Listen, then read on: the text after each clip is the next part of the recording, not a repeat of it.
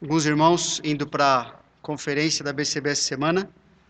Eu dei essa aula a um, um outro dia. E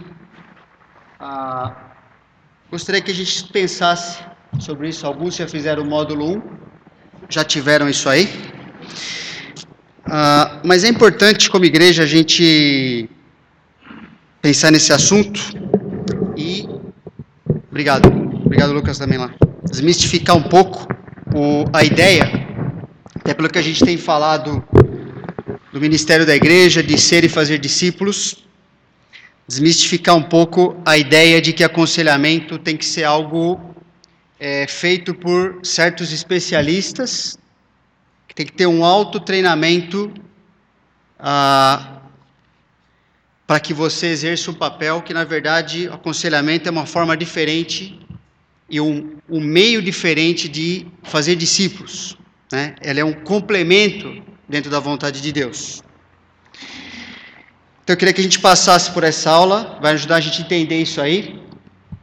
Ah, e muita coisa aqui não é novidade, até pelo que a gente tem falado, temos visto na igreja esses anos, mas é importante é, a gente ter um entendimento comum a respeito disso, para poder funcionar dentro da vontade de Deus é, não complicar algo que é simples, ok? Pelo menos na maneira como Deus quer usar a nossa vida na vida de outras pessoas. Vamos orar antes por isso, pela aula.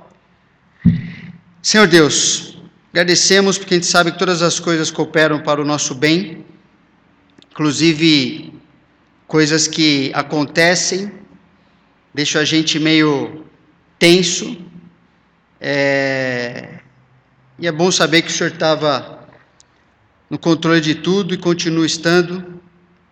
E eu peço que o Senhor faça com que a gente possa ter coração voltado a Ti para absorver verdades da Tua palavra, para viver da forma que a gente aprende e que o Senhor nos dê sabedoria no uso desse tempo, é, para que eu também possa focar naquilo que é essencial e podermos ter bom aproveitamento para a glória do Teu nome. É o que pedimos em nome de Jesus. Amém. Ok. Por que aconselhar?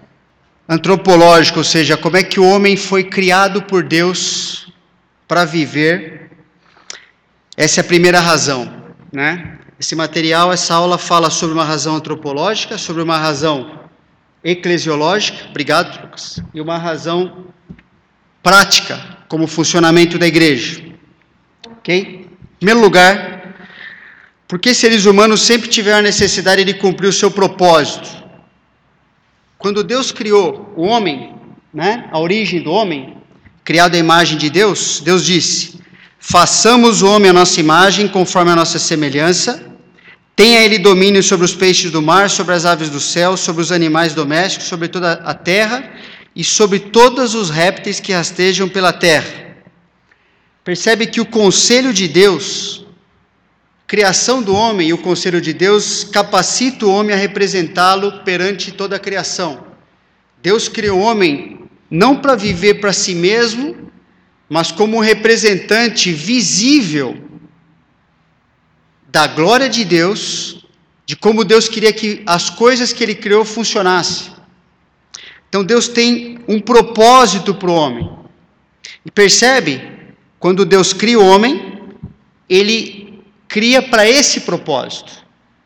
Tenha Ele um domínio, exerça um papel de tal maneira que haja uma distinção entre o homem e o restante da criação.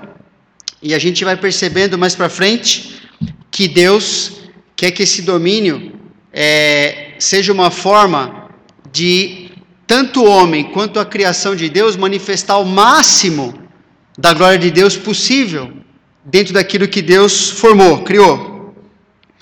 Então o homem é criado como um ser dependente de Deus e sua palavra, né? O Senhor Deus lhe deu essa ordem. De toda árvore do jardim comerás livremente, mas da árvore do conhecimento do bem e do mal não comerás, porque no dia em que dela comeres, certamente morrerás. Esse conselho foi dado antes ou depois da queda?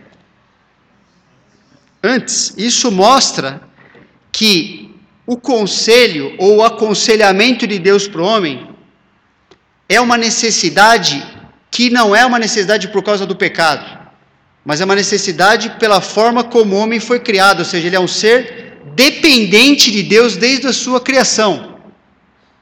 Ele só existe, né, criado pela palavra de Deus, assim como todas as coisas que Deus criou, e ele só existe e funciona sob o conselho de Deus, antes do pecado. Ok? Ele tem que viver de certa forma, funcionar conforme a ordem de Deus, para que tudo que Deus criou, inclusive Ele mesmo, continue mantendo o relacionamento correto e desfrutando disso perante o seu Criador. Agora, a queda do homem, o que, que ela faz? Que é dominada mais é do que o conselho de Satanás, que é uma distorção da palavra de Deus. A serpente, mais sagaz que todos os animais selváticos que o Senhor Deus tinha feito, disse à mulher: É assim que Deus disse: Não comereis de toda árvore do jardim? Respondeu-lhe a mulher: Do fruto das árvores do jardim podemos comer. Mas do fruto da, da, da árvore que está no, mas do fruto da árvore que está no meio do jardim, disse Deus: Dele não comereis, nem tocareis nele, para que não morrais. Então a serpente disse à mulher: É certo que não morreis que não morrereis.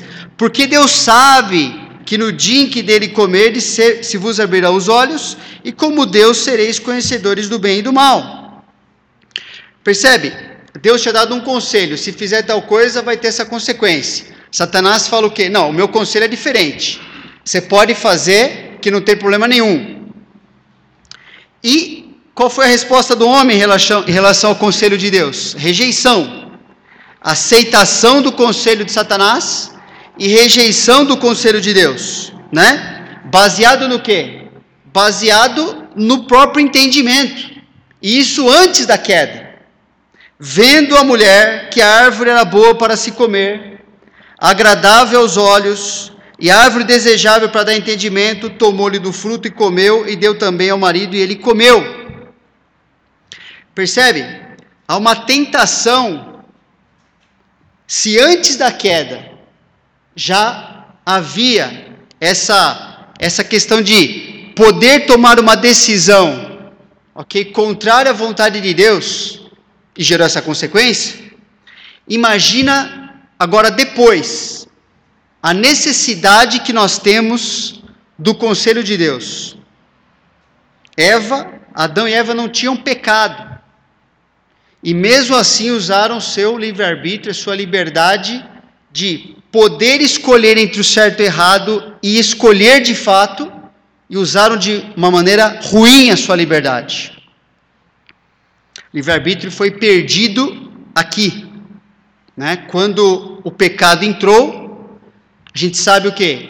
Que agora a capacidade de pensar, a capacidade de discernir o que é certo, e de tomar a decisão pelo que é certo, ela está impedida, porque o pecado contaminou tudo, né? Agora a gente não vive mais, cada ser humano não nasce mais com um livre-arbítrio. Isso é uma ilusão. Ele pode tomar decisões, mas ele não tem mais a capacidade de saber isto é certo, é bom, isso agrada a Deus, e por isso eu vou viver dessa forma. Por si mesmo não existe mais isso. Ele só usa sua liberdade para viver conforme a sua natureza pecaminosa lhe permite. Né? Romanos 5, 12 a 14 diz: Portanto, assim como por um só homem entrou o pecado no mundo, e pelo pecado a morte, assim também a morte passou a todos os homens, porque todos pecaram. Porque até o regime da lei havia pecado no mundo. Mas o pecado não é levado em conta quando não há lei. Entretanto, reinou a morte desde Adão até Moisés, mesmo sobre aqueles que não pecaram a semelhança à transgressão de Adão, o qual prefigurava aquele que havia de vir, que está falando de Jesus, que é o segundo Adão. Então, um trecho desse de Romanos, né, mostra que a desobediência de Adão trouxe a consequência da natureza pecaminosa e da morte sobre todos os seus descendentes. Ok? o fato da morte ser universal, mesmo antes da lei, ou seja, de Adão até Moisés, mostra que mesmo o ser humano não tendo pecado com o mesmo pecado, a semelhança de Adão, a, a gente recebe a mesma natureza pecaminosa, porque nós somos seus descendentes. Então, ele não passa mais, ele não, se Adão não tivesse pecado, a gente receberia uma natureza santa, sem pecado. Mas como a gente é descendente de um Adão que pecou, então nós agora, todo ser humano nasce com uma natureza semelhante a Adão pós-queda. E o resultado do pecado, então, é a necessidade de aconselhamento intensificada. Antes era necessário, agora é muito mais. Se antes do pecado, ou seja, como a gente já falou, no livre-arbítrio já era necessário, imagina como cada um nascendo na depravação total. E o desafio do homem hoje, ok? Um trecho lá famoso também de 2 Timóteo 3, abre sua Bíblia ali, por favor. 2 Timóteo 3, é um desafio enorme. E o aconselhamento se faz totalmente necessário. Ou o discipulado, o acompanhamento do ser humano, para que ele viva conforme a vontade de Deus. 2 Timóteo 3, versículos 1 a 4. Bem conhecido, né, o trecho? que diz o seguinte: Sabe, porém, isto: nos últimos dias sobrevirão tempos difíceis. Pergunta: por que, que sobrevirão tempos difíceis?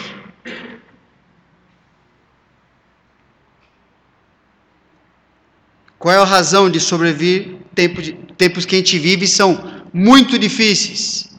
E a palavra aqui é tempos perigosos. Qual é a razão disso?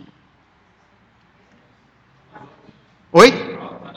No próximo. É isso aí, né? Olha o versículo 2: Pois os tempos são difíceis, não é porque. É, que a gente pode falar, porque os sistemas políticos são ruins, não é porque a ecologia está indo para o brejo, não é porque. Não é nada disso.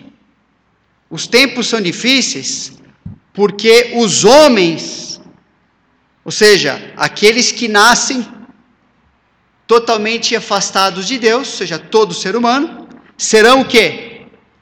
Egoístas, avarentos, jactanciosos, arrogantes, blasfemadores, desobedientes aos pais, ingratos, irreverentes, desafeiçoados, implacáveis, caluniadores, sem domínio de si, cruéis, inimigos do bem, traidores, atrevidos, enfatuados, mais amigos dos prazeres que amigos de Deus. Por isso, o que a gente vive são tempos difíceis, perigosos, porque é um tempo de total iniquidade, né? A cultura apresenta a todo momento falsos mestres, falsos, ou seja, aquilo que Satanás falou inicialmente no Jardim do Éden se multiplicou muito. Há muitas formas de propor uma vida alternativa que não é aquela de seguir o conselho de Deus que está na palavra de Deus. E nós nascemos propensos a seguir qualquer coisa que não seja a Bíblia.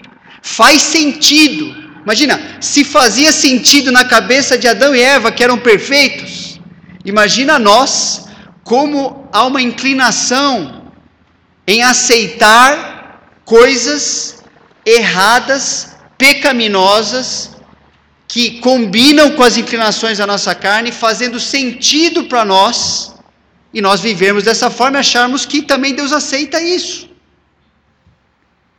Então há um tempo de total iniquidade, né? E a primeira palavra que ele coloca aí, né? A palavra egoístas, ela significa literalmente amantes de si mesmos. Ou seja, é aquilo que a gente tem falado também da famosa teologia da Disney. Todo desenho da Disney traz aquela mesma frase. Quando nada está dando certo, quando a pessoa está na dúvida o que ela vai fazer, qual é a grande solução?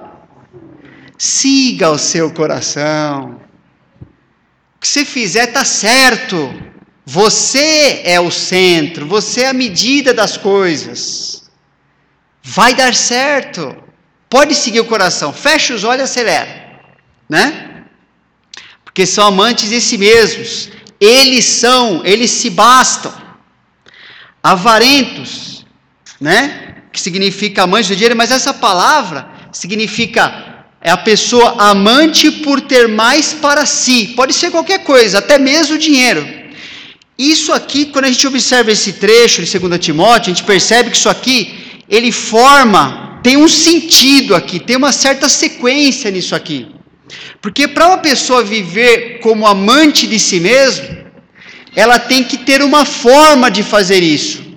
E na nossa sociedade, na verdade no mundo inteiro, ele coloca aqui a questão do dinheiro, a questão de algum recurso é necessário para você continuar alimentando o egoísmo e não prestar conta para ninguém, nem para Deus. Por isso essa imagem que essa, essa, esse segundo ponto do amante do, do dinheiro ou da avareza, ou seja, é uma forma de conseguir viver para si mesmo.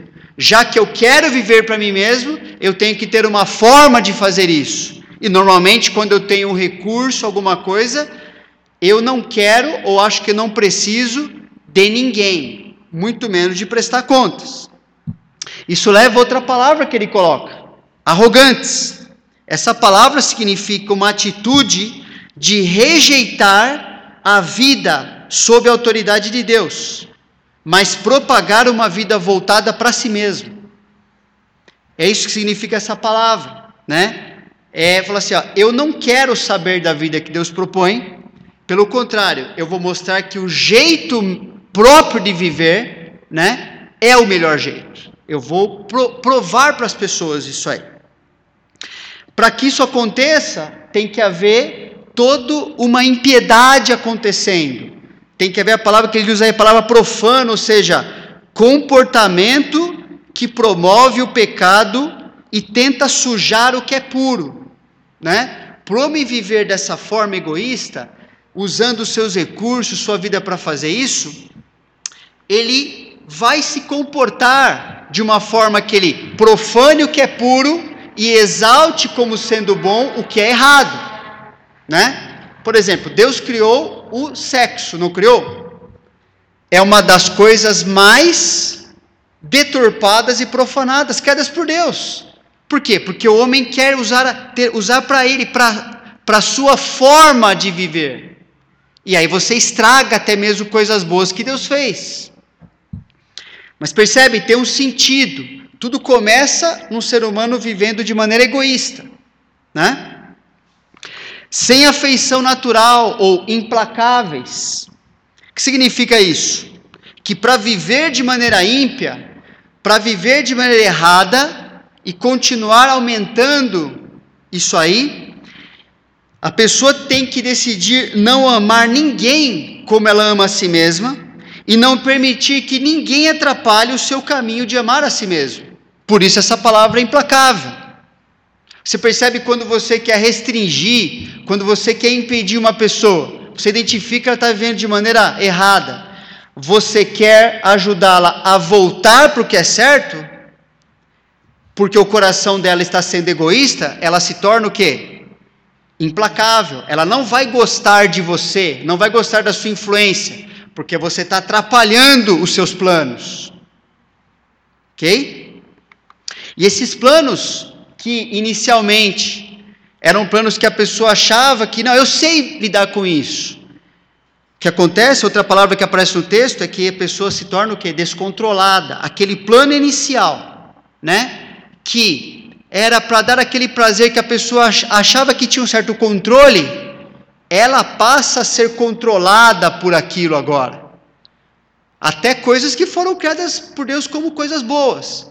Ela passa a ser escrava daquilo, que não só pecar, mas tornar-se escravo do pecado, a ponto de não querer e nem poder abandonar seu estado sem uma intervenção divina, né?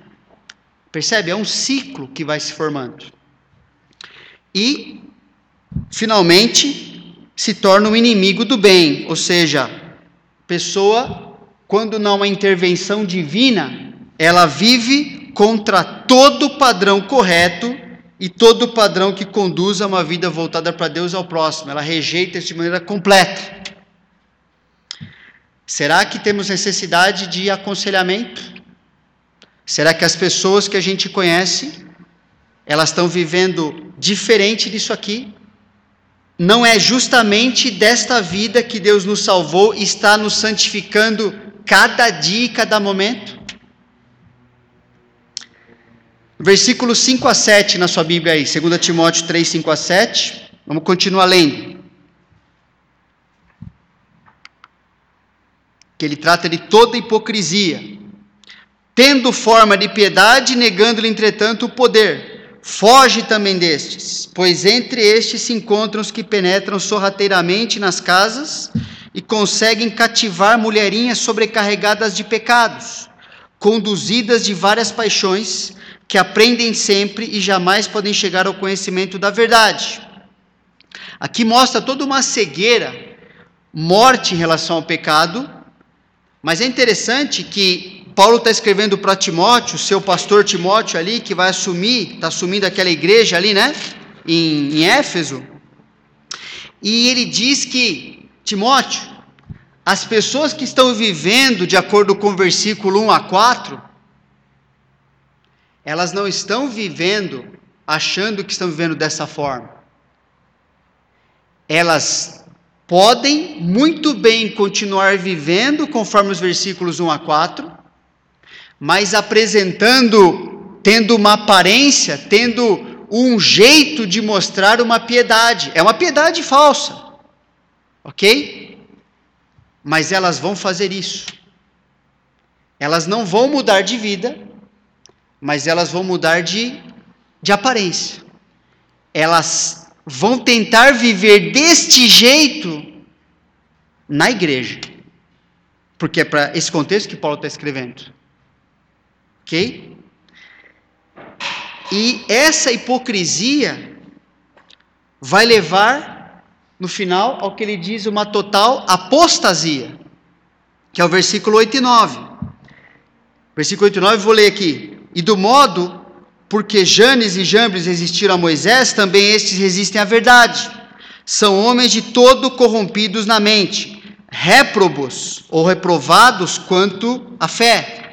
Eles, todavia, não irão avante, porque a sua insensatez será a todos evidente, como também aconteceu com a daqueles. Tradicionalmente na Bíblia a gente não tem os nomes daqueles magos lá do Egito, mas é, é um entendimento entre os teólogos que esses dois nomes se referem a, a dois, dois daqueles magos que tiveram ali naquela na presença de Moisés. É, e por que total apostasia? Porque apostasia é justamente o que aconteceu naquele momento. Pessoas que presenciaram a ação de Deus Ok, eles tentavam imitar, lembra? Moisés fazia um milagre na frente de Faraó, eles faziam um parecido. Aí beleza, Moisés fazia outro, só que chegou uma hora que não conseguia mais imitar.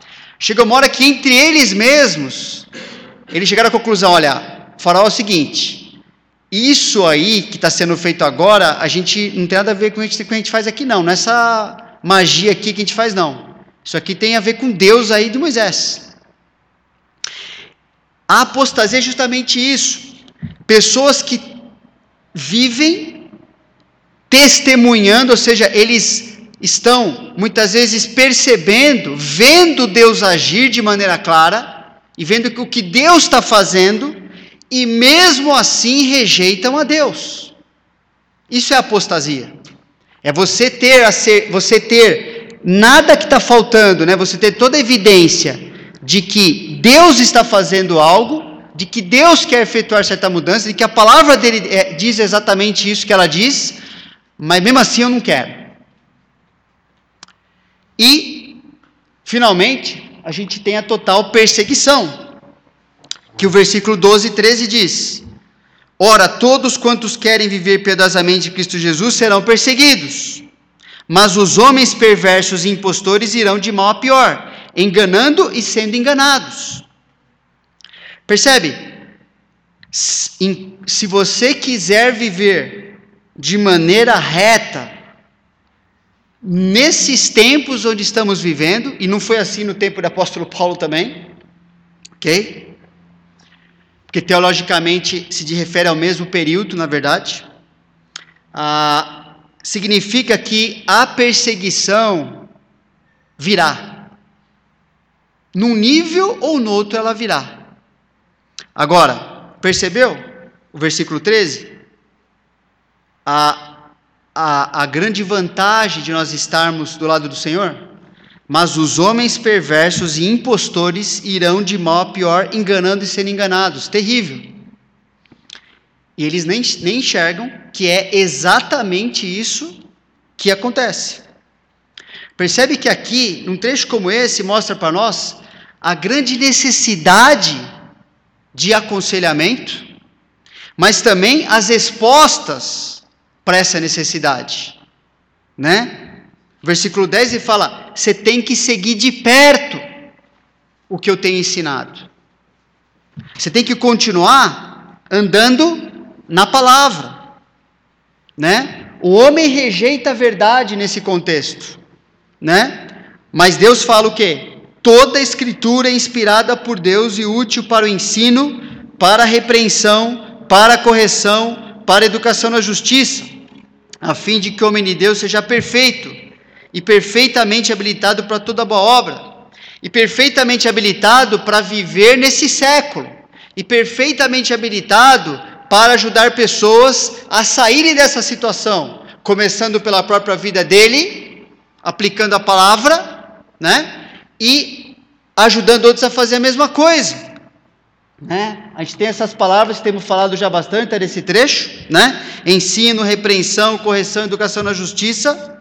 Então não é para desanimar, pelo contrário, é para olhar para a sociedade e saber, ela é assim e nós temos a resposta para aquilo que essa necessidade apresenta.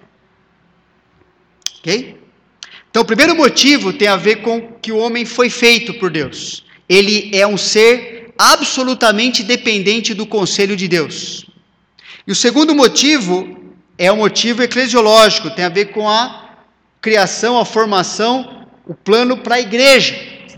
Então, por causa do modo como a igreja primitiva enfatizou o ministério da palavra de Deus, é um motivo para aconselharmos. Já tem visto isso? Até outro dia estava pregando uma das mensagens sobre isso, então vou passar de maneira mais rápida aqui. Mas a, a maneira como a igreja primitiva enfatizou o ministério da palavra, a gente vê que foi enfatizado em diversos cenários, né? Primeiro, o grupo grande, né? Primeiro dia da semana, estando nós reunidos com o fim de partir o pão, Paulo, que devia seguir viagem de imediato, exortava-os e prolongou seu discurso até meia-noite. Havia muitas lâmpadas no cenáculo onde estavam reunidos.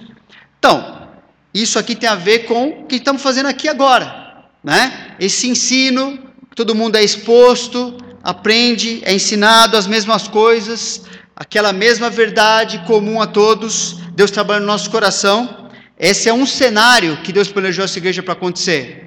Mas também no cenário de grupo pequeno. Paulo falou: "E de vou-la ensinar publicamente também de grupo céu em grupo céu", né? De encontro em encontro, de sábado a sábado. Então, a gente pode pensar em outros cenários, outros formatos menores, onde você pode até ter uma, um, uma aplicação, uma conversa mais aprofundada, que no grupo grande é mais difícil, né? E também individualmente. Por três anos, noite e dia, não cessei de admoestar com lágrimas a cada um. Não só que Paulo frequentou os lares ali onde a igreja se dividia durante a semana, mas também encontrando necessidades em pessoas específicas e trabalhando, a palavra admoestando aqui, né? E a palavra admoestar é muito chave, porque aquela palavra no aconselhamento, que ela significa colocar a verdade específica para uma pessoa específica, para mudar a vida desta pessoa né, trabalhar nisso, né? E é uma outra outro trecho que a gente conhece bem, né? A mesma palavra aparece, admoestações, né? Uns aos outros, façamos admoestações. A, a, Deus espera que a gente considere tanto as pessoas, que a gente possa olhar para a vida delas, olhar para a necessidade delas e colocarmos o que elas precisam para viver como Deus quer. E a igreja primitiva mostrou que a palavra de Deus era algo central, né? Observa a ênfase no versículo, é, nos versículos aí, a, a, em Atos 20, fortalecendo os discípulos com muitas exortações. Por que muitas exortações? Por causa da suficiência da Bíblia, da palavra de Deus. Ela vai dar conta de toda a situação na nossa vida. Muitas situações a gente enfrenta, por isso muitas situações são necessárias a gente ver como é que vive na palavra. E Paulo prolongou o discurso até meia-noite. O que, que isso mostra? Mostra uma prioridade da palavra no culto, né? A gente pode ir aos encontros, existem encontros que você vai ter prolongado até meia-noite, o quê? O louvor, por exemplo. Nada contra o louvor. Mas não é esta a vontade de Deus para a igreja. Isso é invenção emocional do nosso tempo. Porque quando a igreja foi formada, as pessoas ficavam ali para serem alimentadas e alimentar outros com a palavra. Elas não estavam buscando ficar no encontro até se sentirem extasiadas, não sabendo nem porquê e nem para quê, que isso não existe dentro do plano de Deus. O que existe é pessoas ficarem muito e muito tempo recebendo o ensino de diversas formas para que a vida delas possa ser o que Deus planejou. E Paulo fala: Porque jamais deixei de vos anunciar todo o desígnio de Deus né? Como é que alguém pode falar uma coisa dessa? Porque ele estava focando, usando a necessidade das pessoas, relacionando com a necessidade, com a, com a resposta que a palavra tem para essa necessidade. Todo desígnio é necessário? É necessário. Em momentos diferentes da nossa vida, porções diferentes da palavra vão, vão ser necessárias ali. Ok? E o clímax de Atos 20, ele diz o quê? Agora, pois, encomendo-vos ao Senhor e à palavra de sua graça, que tem poder para vos edificar e dar herança entre todos os que são santificados. Nota a palavra da graça de Deus, uma dádiva de Deus para nós, um presente. É por meio da palavra que Deus demonstra como que ele age em nosso favor. Não há maneira mais visível, mais prática de percebermos que Deus se importa, que Ele está trabalhando na nossa vida. A palavra é essa forma, né? Que tem poder para edificar.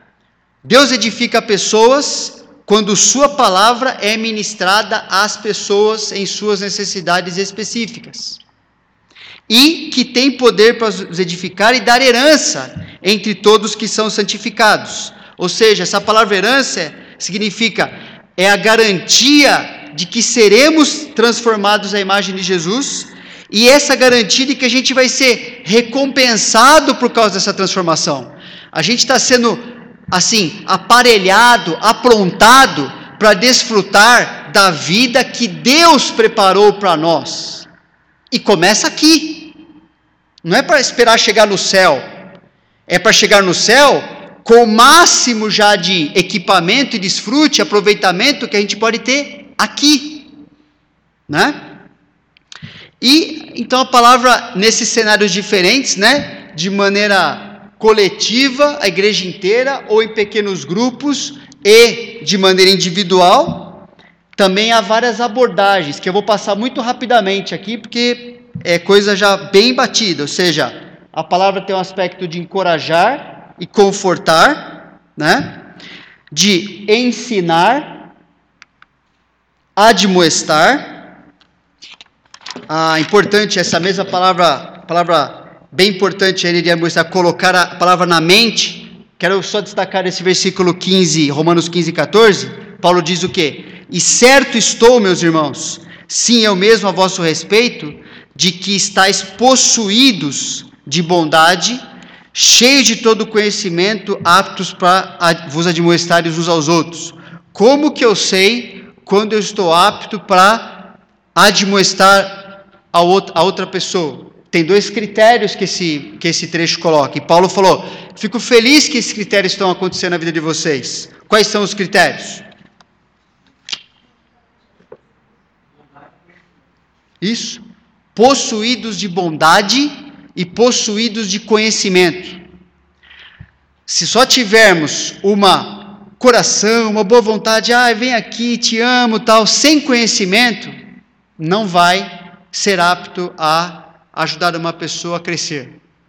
Se só tiver conhecimento, mas eu não me importo como está vivendo, não quer se relacionar com as pessoas, vive para si mesmo, também não vai ser usado por Deus dessa forma. Ok? Para que haja esse ministério, tem que haver essas duas coisas acontecendo ao mesmo tempo na vida da, da, dessa pessoa.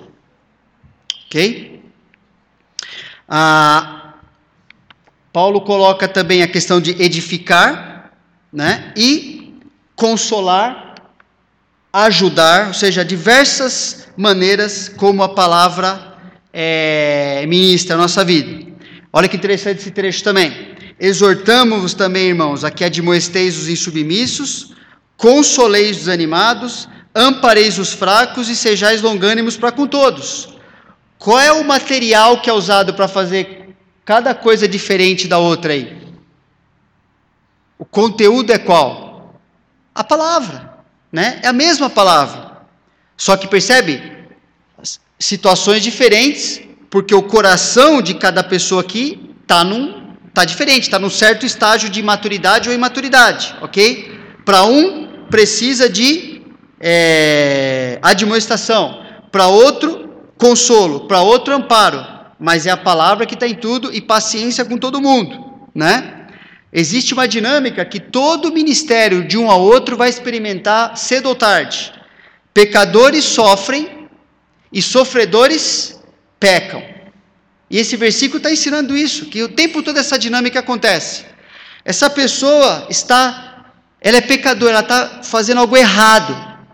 E não só ela está pecando, mas ela está sofrendo ao fazer isso também. Ao mesmo tempo que ela sofre, ela não sabe às vezes reagir corretamente com o seu sofrimento. Então ela peca. Então esse negócio fica acontecendo o tempo todo. Por isso que, para cada momento acompanhando uma pessoa, uma hora vai ser de administração, outra hora de consolo, outra hora de amparo, de ensino, de diversas formas que a palavra tem que ser colocada. Ok? Não é uma vez, é diversas vezes isso acontece. E o último, é, o último, antes disso, a, a igreja primitiva também mostrou que a palavra encarnada é o nosso exemplo. Ou seja, Jesus é o nosso sacrifício e por isso nos capacitou a imitá-lo. Qual é a forma mais segura de a gente anunciar Cristo às pessoas? Que as pessoas falam assim: não, isso realmente é cristianismo, isso é Jesus. Viver conforme o que está aqui na Bíblia, não é? Por isso que Paulo, em Colossenses 1,28, fala que o ministério dele era se esforçar para que apresentasse todo homem de que forma?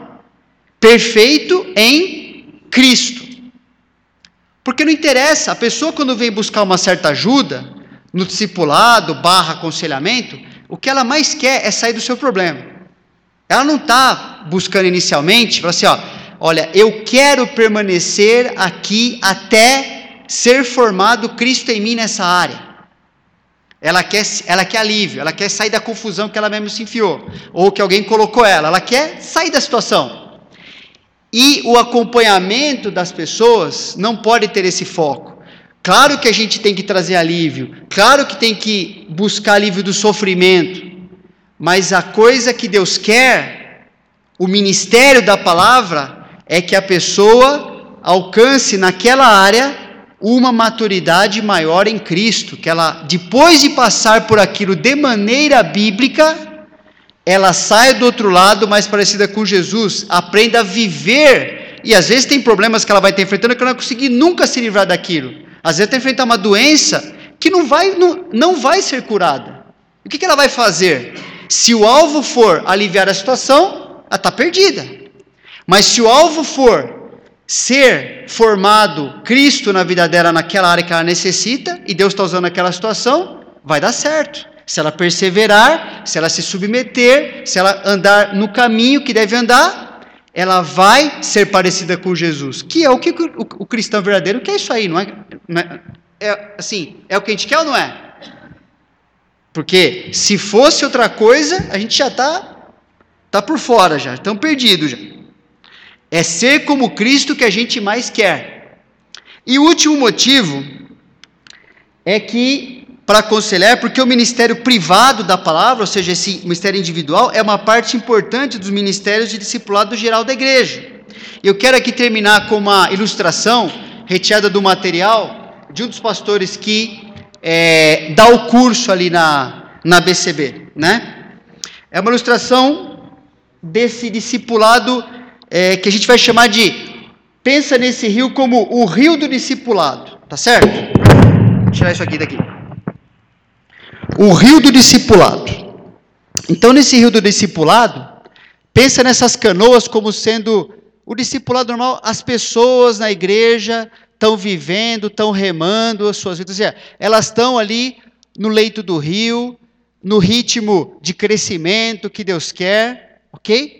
E elas estão vivendo, se submetendo, e tem a ver com esse tempo aqui, ok? Tudo que a igreja pode oferecer para que as pessoas continuem crescendo, seja o culto, o ensino da palavra, escola bíblica, pequenos grupos, grupo de discipulado, de homens, enfim, qualquer coisa que seja a parte normal da vida da igreja para equipar os santos a crescerem, viverem com Deus, ok? O que a gente quer então é que cada pessoa navegue dessa forma, certo?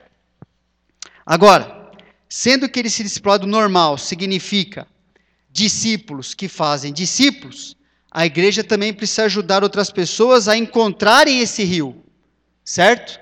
Pessoas que precisam entrar no rio do discipulado. E isso significa o quê? Todo tipo de atividade que a igreja faz ou pode fazer que tem a ver com o evangelismo que tem a ver com pessoas encontrarem, então, tem grupos acontecendo atualmente que são grupos que facilitam pessoas a ouvir o evangelho, grupos que suprem uma certa necessidade, até às vezes necessidade material mesmo, ok? Uma atividade social, enfim, qualquer coisa que ajude a pessoa, alguém a encontrar o rio de discipulado, que é o rio do conselho de Deus, que Deus fez o ser humano para viver. Só que em meio a esse processo normal, quando a pessoa entra, tanto as pessoas que já estão navegando nesse rio há um tempo, quanto as que chegam, começam a ter certas situações onde quebram um remo, enrosca o barco na árvore, né? É, o motor, lá, quando estava lá entre os índios, era. A gente fazia uma viagem lá, aí estava feliz da vida, daqui a pouco batia a hélice numa pedra, quebrava. Pronto. Agora o barco não está mais funcionando como deve. Você não pode mais ficar no leito do rio, né? E agora você precisa de ajuda né? Não tá, uma pessoa que não está conseguindo vencer um certo pecado, perto tem pregado sobre a questão do pecado escravizador, né? Ou tem uma dúvida, uma situação que não está avançando dali, também existe o discipulado corretivo, ou discipulado concentrado, que a gente está chamando de aconselhamento, né?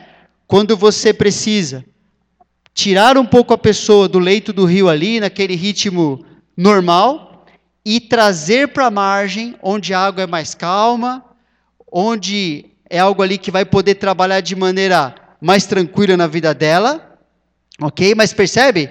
É a mesma água do rio, isso é normal, faz parte do nada estranho, não é uma. Aqui não é, é segunda categoria, nada disso, ok? É uma necessidade que, como discípulos de Jesus, cada um de nós necessita em um momento ou outro desse rio aí que a gente caminha, que a gente navega, né? Caminha no rio só Jesus, nós não. Então, a, é uma necessidade como qualquer outra. Então, por isso a gente tem uma lagoa, né? Uma parte mais ampla, onde alguma área específica pode ser tratada, que a gente está chamando de aconselhamento. Ok? E a pessoa que permanece um tempo aqui, sendo ajudada numa área específica, normalmente é alguém que não só recebe um baita benefício na sua própria vida, quanto é alguém que adquire compaixão, adquire o um interesse, muitas vezes equipamento muito bom para fazer a mesma coisa com outras pessoas. OK? Quando a palavra de Deus habita ricamente o nosso coração, Colossenses 3,16 diz, né? Então nosso coração está apto a instruir e aconselhar outros e dessa forma a igreja é formada, percebe desde o seu início, ela é preservada no seu ministério como Deus planejou, e ela é edificada de modo constante, ok? E nada desse processo aqui é estranho, faz parte da vida da igreja normal, da igreja bíblica. Tem que haver o discipulado normal, tem que haver a maneira das pessoas poderem encontrar esse rio, que é o evangelismo, e tem que haver o aconselhamento como forma das pessoas serem tratadas numa necessidade específica. Isto, esta é a igreja que o Senhor Jesus planejou desde o início.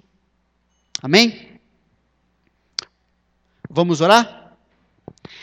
Senhor Deus, agradecemos, estamos aqui é, ouvindo da tua palavra e podendo ser equipados também, com certeza o teu Espírito trabalha o nosso entendimento, fortalece convicções, desafia a, aquilo que a gente acredita que precisa ser alinhado ao Senhor. Tudo isso para a glória do teu nome. Nós te agradecemos porque pela tua graça é, nós podemos dar essa aula, é, podemos estar aqui, e eu peço que o nosso foco não seja em fazer isso por si mesmo, como um fim em si mesmo, mas que isso sirva para a gente pensar é, o que é necessário eu fazer tanto no meu coração quanto na maneira como eu sirvo para que essa realidade seja algo normal na minha vida e na vida de outras pessoas com as quais o Senhor nos dá o privilégio de conviver. Pedimos isso em nome do Senhor Jesus. Amém.